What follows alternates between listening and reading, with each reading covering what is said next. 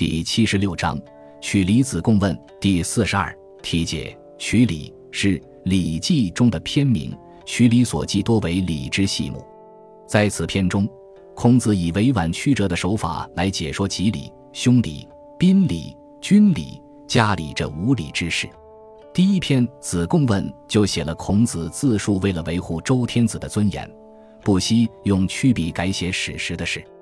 这就是所谓的春秋笔法。孔子在宋章，孔子反对还追自为十国，体现了孔子丧事从简的思想。南宫敬书以父得罪章，孔子特别反感南宫敬书借助金钱来恢复官职，认为如此利用财物求官，还不如迅速贫穷的好。这看出孔子义理行事的主张。孔子在齐章，齐国出现了饥荒。孔子劝其景公节约俭易，自贬以救民，反映了孔子的民本思想。孔子事迹是章，孔子看不惯季康子骤居内寝，以问候疾病的方式委婉批评季康子不守礼法。晋江伐宋章，孔子赞扬晋国刺探情报的人能看出人心的向背，他的着眼点还是仁者爱人。子路问于孔子章，子路伤贫。觉得对父母生而无以供养，死则无以为礼。孔子主张，只要父母活得快乐，即使吃得不好，也是尽了孝道；死后尽了财力安葬，即使丧事简陋，也符合礼仪。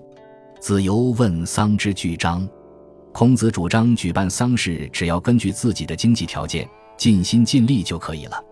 孔子在位为司徒敬子主持丧礼，力求简朴。其实亲鲁章，孔子主张用安葬成人之礼来安葬为保卫国家而战死的儿童汪矣。这都表明孔子的思想是贴近现实、切合实际的。子贡问于孔子曰：“晋文公时召天子，而使诸侯朝焉。夫子作《春秋》云：‘天王寿于河阳，何也？’孔子曰：‘以臣召君，不可以训。’”一书其率诸侯是天子而已。译文：子贡问孔子说：“晋文公在温地的会盟，实际是召请周天子，而让诸侯来朝见。老师，您编写《春秋》时写道：天王在河阳打猎，这是为什么呢？”孔子说：“以臣下的身份召请君主，这不可以效法。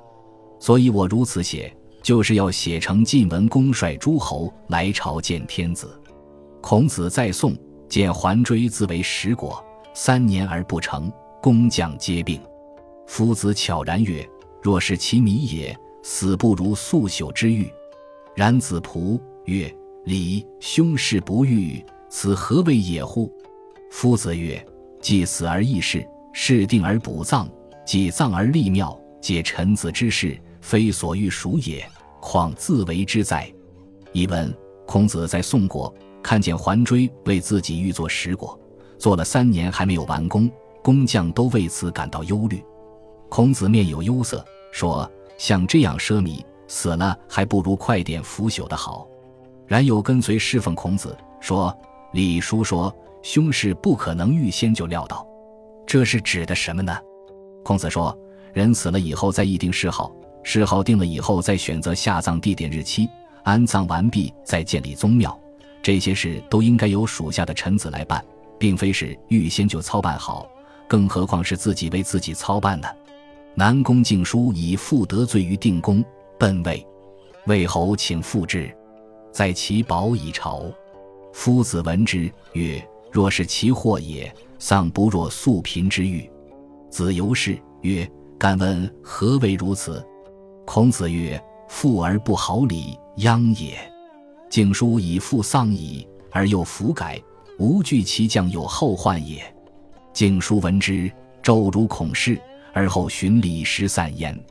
译文：南宫敬书因富有而得罪了鲁定公，逃到了魏国。魏侯请求鲁定公恢复敬书的官位，敬书就载着他的宝物来朝见鲁定公。孔子听到这件事，说：像这样使用宝物行贿。丢了官位，还不如迅速贫穷的好呢。子游正侍奉孔子，说：“请问这话是什么意思呢？”孔子说：“富而不好礼，必定会遭致灾祸。南宫敬书因富有而丧失官位，却仍不知改悔，我恐怕他将来还会有祸患啊！南宫敬书听到孔子的话，马上去见孔子。从此以后，他做事遵循礼节，还把自己的财产施舍给百姓。孔子在齐，齐大旱，春饥。景公问于孔子曰：“如之何？”孔子曰：“凶年则成驽马，利益不兴，迟道不修。”其以避欲，祭祀不玄，祀以下生，此贤君自贬以救民之礼也。译文：孔子在齐国的时候，齐国大旱，春季出现了饥荒。齐景公问孔子说：“怎么办呢？”孔子说：“遇到灾荒年景，出门乘坐要用烈马，不兴劳役，不修驰道。国君有所祈祷，用璧和玉，不用牲畜，祭祀不奏乐。”祭祀用的牲畜也用此一等的，这是贤明君主自己降低等级以拯救民众的礼呀。孔子实际是康子昼居内寝，孔子问其所及，康子出见之。言中，孔子退。子贡问曰：“季孙不及而问诸疾，礼与？”孔子曰：“夫礼，君子不有大故，则不诉于外；非至其也，非疾也。”则不昼处于内，是故夜居外，虽调之可也；昼居于内，虽问其疾可也。译文：孔子到季康子家去，见康子白天在内室睡觉，孔子探问他的病情，康子出来接见孔子，说完话，孔子就退了出来。子贡问孔子说：“季康子没有病，而您却探问他的病，这合乎理吗？”孔子说。根据礼，君子没有遇到大的变故，则不睡在外室；如果不是祭祀，不是有病，白天也不在内室睡觉。因此，夜里睡在外室，即使调问也是可以的；白天在内室睡觉，即使探问他的病情也是可以的。孔子为大司寇，国就焚，子退朝而知火所。乡人有自为火来者，则拜之。是一大夫在。子贡曰：“敢问何也？”孔子曰：“其来者，以相吊之道也。吾为有司，故拜之。”译文：孔子担任大司寇的时候，国家的马厩失火，孔子退朝后来到着火的地方，乡亲有人为火灾来慰问的，孔子都对他们拜谢。对事拜谢一次，对大夫拜两拜。子贡问：“请问为什么这么做呢？”孔子说：“他们来这里也是慰问的礼节。我是主管官员，所以要拜谢。”子贡问曰：“管仲失于奢，晏子失于俭，与其俱失也，二者孰贤？”